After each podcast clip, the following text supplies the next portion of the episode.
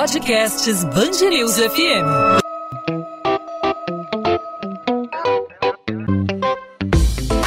Dois às 20, com Maurício Bastos e Luana Bernardes. Oferecimento Cultura Inglesa. Inglês com cursos ao vivo pela internet, que incentiva, desenvolve e move você.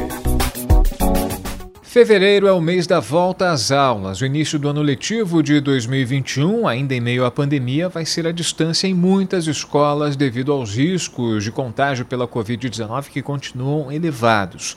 Com as atividades remotas impostas pelo isolamento social, as aulas presenciais foram substituídas pelas aulas virtuais por meio de videoconferências entre professores e os estudantes. E aí surge uma preocupação para os pais ou responsáveis pelos alunos: a proteção de dados pessoais de crianças e de adolescentes, que é um grupo que tem proteção especial na LGPD, a Lei Geral de Proteção de Dados. Diante de tantas mudanças que a gente atravessa aí com a pandemia, como cuidar das informações pessoais na volta às aulas. Sobre esse assunto, nós conversamos com a advogada Cecília Schuer, especialista em proteção de dados, sócia da Chidiac Advogados e professora do Centro de Pesquisa em Crimes Empresariais e Compliance da Universidade do Estado do Rio de Janeiro. Cecília, obrigado por aceitar nosso convite aqui na Band News FM. Seja muito bem-vinda ao podcast 2 às 20. Eu que agradeço, Maurício. Obrigada. Cecília, é, de que forma a LGPD afeta a gestão escolar? De uns tempos para cá, com o advento da, das redes sociais, passou, nós como pais, a gente passou a ser de certa forma, obrigado a assinar uma autorização, concordando com a, a, a divulgação da imagem da, das crianças. Isso, de certa forma, é interessante para a criança, porque a criança fica feliz com a divulgação da imagem, o compartilhamento da imagem. Como fica a, a questão do compartilhamento de dados, com as aulas cada vez mais online, utilizando essas plataformas de, de transmissão e de recepção de dados? É, é, Maurício, é verdade, essa é uma preocupação que a gente tem já há um tempo, né? Quem é pai tem essa preocupação, especialmente desde a entrada em vigor da LGPD, a Lei Geral de Proteção de Dados, né, que foi em setembro do ano passado, a gente se pergunta o que que muda, né? O que que muda na nossa relação com a escola e o que que muda para as escolas também, como que a gente tem que ser tratado, né? E os nossos filhos também. O que acontece é o seguinte, a Lei Geral de Proteção de Dados, ela não é, ela não tem alguns mitos, né, que às vezes a gente tem que desfazer. Ela não proíbe o uso de dados pessoais e também não exige que tudo seja feito somente com consentimento. Então a gente tem visto é, muitas empresas, muitas escolas, né, que começam a mandar vários formulários, e-mails, pedindo consentimento para tudo. E, e, isso não é o mais importante. Na realidade, o mais importante é a gente saber que a gente está lidando com uma instituição que está preocupada com a governança né, desses dados, que está preocupada com como ela é, coleta, como ela guarda, de que forma ela compartilha, que está usando é, os dados da melhor forma e sempre no, no, melhor interesse da criança e do adolescente quando a gente está falando de, de crianças. Então, eu acho que assim, os pais, nesse momento, eles têm que se preocupar em obter né, da instituição escolar informações de, de que forma que esses dados são tratados. Aí quando eu falo tratados, né, eu, eu quero dizer de que forma que eles são é, utilizados, processados, catalogados, muitas vezes também compartilhados, né? Porque a gente sabe também que a gente está numa situação né, hoje em dia em que, não, que, que é bastante comum ah, o vazamento de dados, né, muitas vezes criminoso, mas às vezes nem, nem é um vazamento criminoso. E aí, numa situação dessa, a gente quer ter certeza que a instituição escolar está fazendo o máximo, né, aplicando o máximo de medidas de segurança para garantir que aqueles dados não estão sendo, é, não, estão, eh, não, não seriam né, facilmente vazados.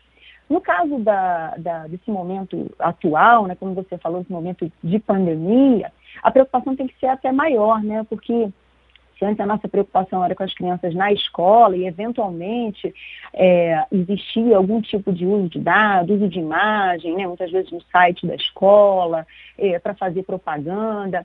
Hoje, esse uso da imagem ele é muito maior, porque não só a gente vê isso acontecer nessas situações é, de marketing, por exemplo, mas a gente vê também a, a própria aula online, que normalmente, muitas vezes, ela é gravada, né, para utilização posterior. Então, a imagem da criança, a imagem do adolescente ou do adulto, né, quando a gente está falando de uma aula para adultos, ela também é um dado pessoal que tem que ser protegido. Então, Eu acho que do lado dos pais, o mais importante é ele, é, é, o pai, o responsável, ter certeza que está lidando com uma instituição que está preocupado com esse, com esse problema, com a questão da privacidade das crianças, dos adolescentes, que está é, é, usando das, do, do, do, máximo possível em termos de mecanismos de segurança para garantir esses dados e que é transparente nesse uso, né? que fala, é, explica para você, te dá todas as informações de uma forma clara e objetiva para você poder, eventualmente, nos casos em que é necessário, quando a gente fala de crianças e adolescentes, realmente o consentimento é necessário para o tratamento de dados, né? Então, para você poder, nesse caso, dar o seu consentimento ou não dar, ou até retirar o consentimento de forma consciente, né?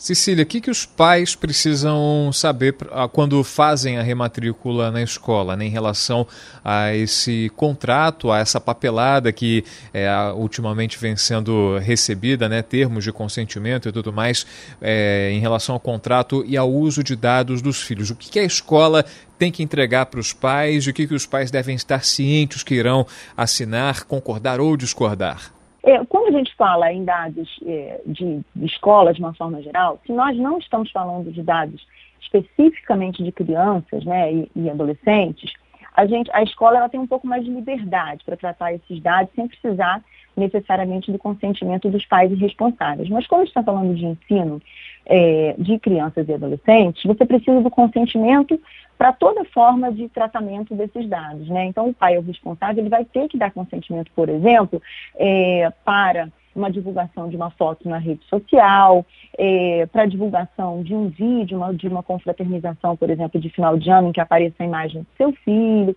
Isso tudo é natural que a escola solicite esse consentimento ao longo do ano. Não necessariamente ela faz no início do ano, mas ao longo do ano, conforme estão surgindo essas atividades, os pais certamente vão começar a receber esse tipo de comunicação. Eu acho que no primeiro momento que o pai é, tem que estar preocupado, nesse momento que ele faz a matrícula, ainda que seja um aluno antigo, que os pais já têm, é, em que a escola já tem os dados daquele aluno, o pai responsável tá, tem que estar preocupado em é, que aquela, aquela informação, aquele dado que, é, que ele está fornecendo à escola, seja usado para uma finalidade específica e que a escola restrinja esse pedido de dados ao que é necessário para aquela finalidade. Então, muitas vezes, a gente vai preencher um formulário, a gente vê que tem é, dados que são solicitados, que são é, muito mais do que o necessário para aquilo que, que aquela atividade, né, que aquela empresa pretende fazer. Então, o que, o, o que o, pai tem que esperar nesse momento é que, agora com o LGPD especialmente, a escola preste informações a esse, ao pai, ao responsável, de que forma, quais dados que ela coleta e que utiliza e que compartilha com terceiros, é, de que forma esses dados são tratados. E, e, e esses terceiros, se eles têm é, a mesma finalidade e, e, fazem uso dos dados da mesma forma que a escola. Então, a gente espera né, que a, não só a entidade escolar, mas também esses terceiros que acabam tendo acesso a essas informações, também deem o mesmo tratamento, um tratamento adequado, de proteção dos dados, de cuidado com a segurança. Então, eu diria assim, no primeiro momento, recebendo a documentação da escola, aquele, os formulários têm que ser preenchidos, todas essas informações, é, perguntar, né, questionar, que esse é um direito do, do, do, consumidor, né, porque o pai é responsável, o aluno, eles são consumidores nessa relação com a escola. Então, ele tem direito de saber que dados que são usados, por quê, para quê, com que finalidade, isso tem que ser muito claro. Né? E ao longo da relação com a escola, sempre é, ter um canal de comunicação. A escola, nesse momento, ela tem que é, dar ao, ao pai, ao responsável, um canal de comunicação permanente em que esse responsável, esse pai, possa sempre acessar quando tiver alguma dúvida, ou quando, por exemplo, quiser, numa, determinada situação, retirar um consentimento que ele tenha dado anteriormente. O mais importante é ele saber o seguinte, os dados, eles são de, de é, propriedade né, da pessoa, do indivíduo, da criança, do adolescente, do pai, do responsável. Então, essa pessoa, ela tem que ser ela tem que ter o direito de governar os seus dados da melhor maneira possível. Né? Não, não é a empresa, a instituição escolar que fica à vontade para usar aqueles dados da forma que, que achar melhor. Nós estamos conversando com Cecília Schwery, advogada sócia do escritório Shediac Advogados, especialista em proteção digital e compliance. É, Cecília, a gente está falando aí de uma, de uma questão que dando uma primeira olhada, a gente imagina que seja apenas uma realidade de quem tem uma condição de estudar numa escola particular, eh, já há algum tempo já vem se adaptando, se adaptou de maneira mais rápida a essa questão do ensino à distância, a pandemia forçou a, a, a, as escolas a se adaptarem a essa realidade, mas isso também, essas adaptações também vieram para o ensino público, né? As escolas das redes municipal, estadual e também federal foram forçadas forçadas a se adaptar para que os alunos não perdessem o ano letivo, para que o processo educacional não fosse interrompido no ano de 2020 e pudesse ter prosseguimento ao longo desse período aí é, de restrição é, de aulas presenciais, de atividades presenciais. Como essas adaptações também se dão na realidade do ensino público, Cecília? É, na realidade do ensino público, Maurício, realmente a gente sabe, é de se esperar que seja bem mais complicada né, essa adaptação. Mas é uma adaptação que é necessária, porque a LGPD ela se aplica é, não só às, às empresas né, privadas, mas também aos entes públicos.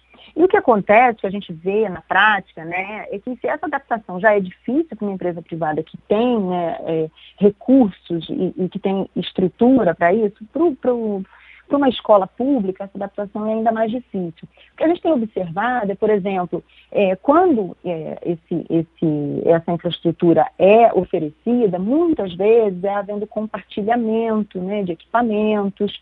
Muitas vezes o que a gente observa também é que processos, atividades que foram pensadas para o meio físico são, re, são adaptadas para o meio digital. E nessa adaptação, muitas vezes as, as escolas não têm tempo né, para fazer a adaptação adequada. Então, é, provas, testes que antes estavam em papel, né, passam a, a ser é, digitalizados e muitas vezes também o que a gente observa é uma, a relação da escola né, com os alunos, com os pais, passa a ser uma, uma, uma, uma relação que acontece muito mais no meio digital, por e-mail, muitas vezes até por aplicativos de troca de mensagem. Então, o que a gente tem observado, mesmo nas escolas públicas, é que está havendo né, uma mudança da, nesse formato da educação, só que é uma mudança tão acelerada que muitas vezes, e isso acontece especialmente né, no, no, setor público, essa adaptação ela é mais difícil, né, ela, ela, não acontece na mesma velocidade e na forma que seria o ideal. Né?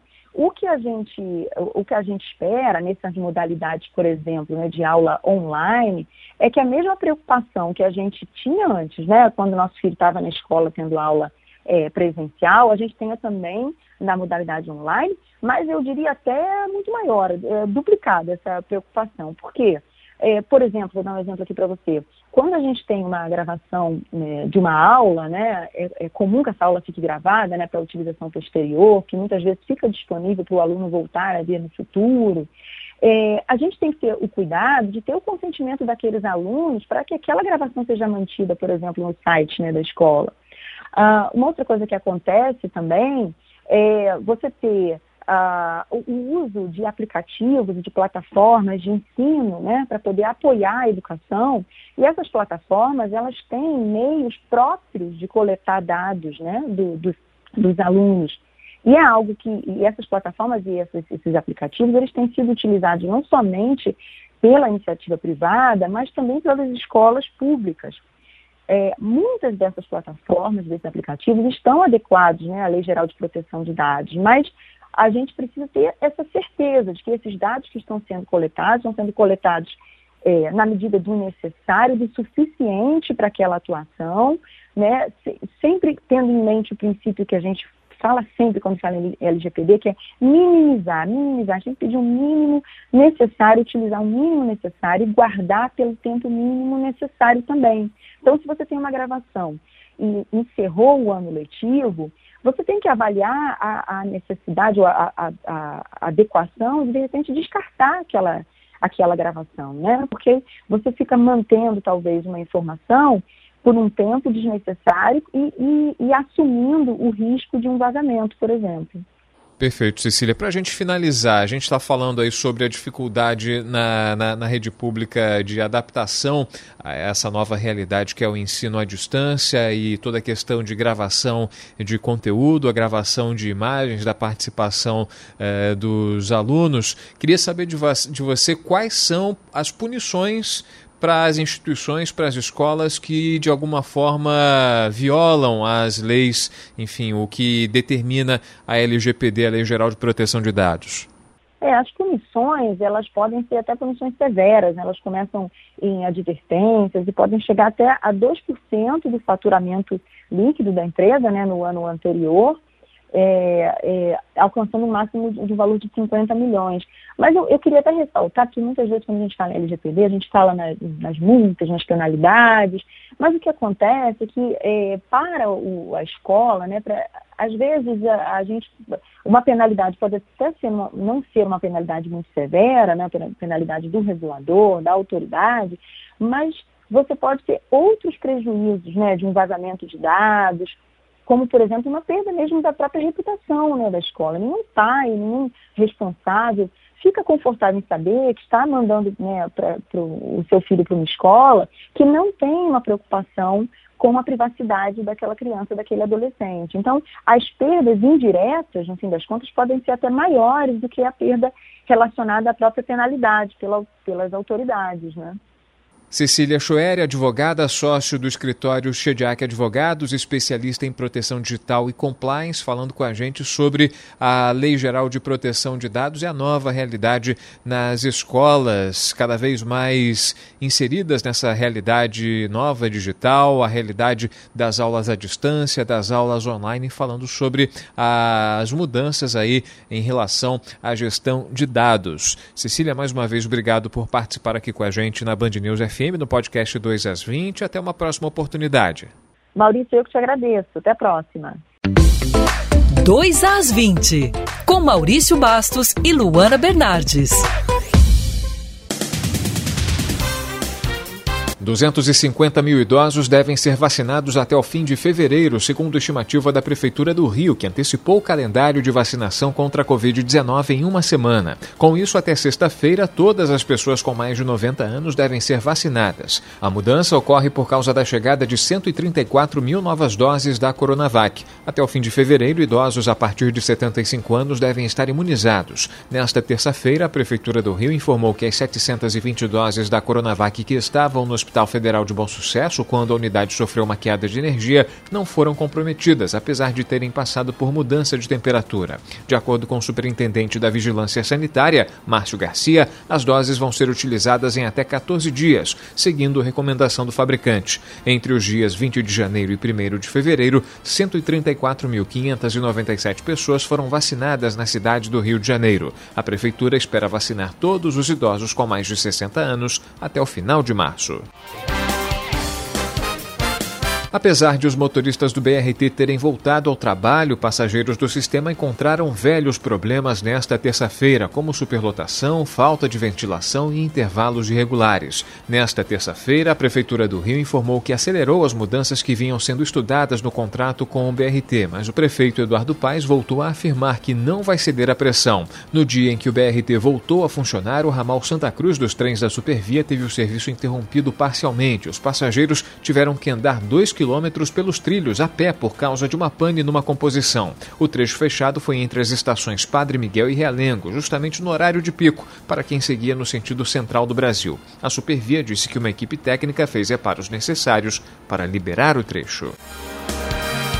O Ministério da Mulher, da Família e dos Direitos Humanos vai dar um suporte às famílias dos três meninos desaparecidos há mais de um mês em Belfor Roxo, na Baixada Fluminense. Uma das alternativas é providenciar a mudança dos parentes da comunidade do Castelar, caso seja a vontade dos familiares. Nesta terça-feira, eles participaram de uma reunião que teve a presença virtual da ministra Damares Alves. O encontro aconteceu na sede da Secretaria de Desenvolvimento Social e Direitos Humanos. O secretário da pasta, Bruno Dauari, está em contato com a Polícia Civil Civil para cobrar rigor nas investigações. Lucas Mateus, de 8 anos, Alexandre da Silva, de 10 e Fernando Henrique, de 11 anos, saíram de casa para ir a uma feira na cidade, como tinham costume de fazer, e não retornaram. Até agora não há nenhuma pista concreta que direcione a investigação.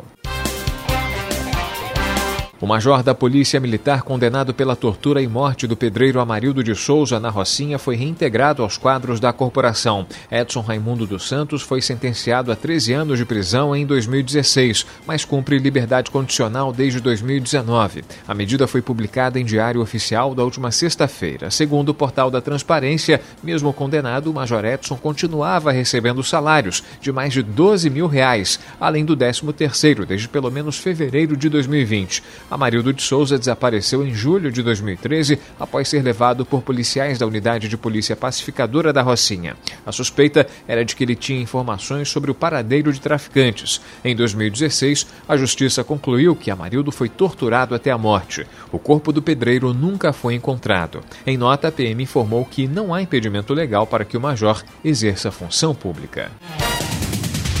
A Vila Kennedy, na zona oeste do Rio, liderou o ranking de tiroteios no Rio de Janeiro em 2020, segundo a plataforma Fogo Cruzado. Esse foi o terceiro ano seguido em que o bairro teve o maior número de confrontos da cidade. Em janeiro deste ano, os números não foram diferentes. O bairro teve 29 tiroteios ou disparos de armas de fogo, que resultaram em dois mortos e dois feridos. Dois desses confrontos tiveram a participação de agentes de segurança identificada. Em 2020, foram pelo menos 319 episódios violentos na região.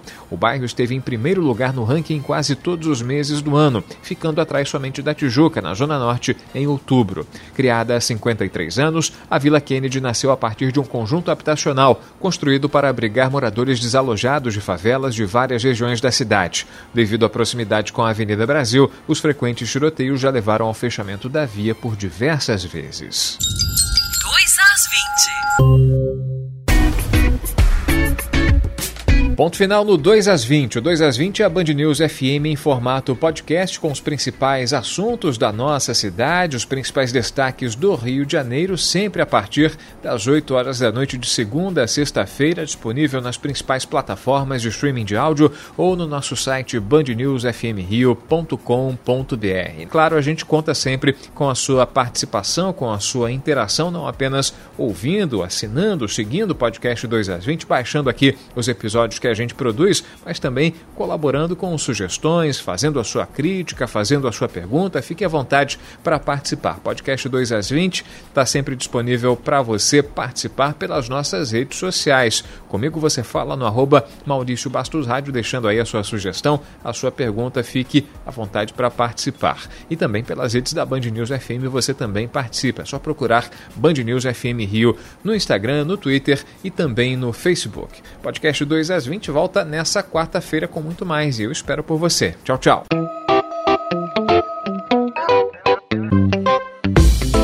Dois às 20, com Maurício Bastos e Luana Bernardes.